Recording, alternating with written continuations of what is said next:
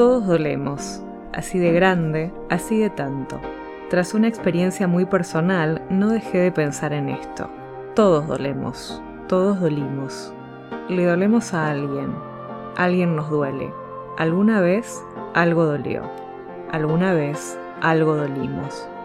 El duelo no es la extinción de la experiencia, es la resignificación del dolor, es reubicarlo en nuestro sistema afectivo, es abrazarlo y aprender de él. El duelo puede ser concreto o no, cuando no vemos el objeto del dolor es más difícil hacer el trabajo de duelo, pero no imposible. Todas las cosas pasarán.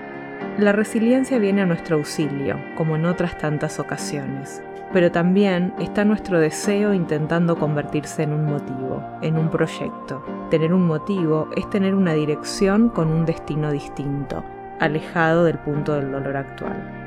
Tener un motivo nos ayuda a aliviar esa carga, a darle otro significado y otro valor en nuestra historia. En mi caso, fue reconfortante contactar con que ese dolor está lleno de amor compasivo. Puedo amar aún aquello que me duele, y descubrirlo fue una inundación de paz para mí.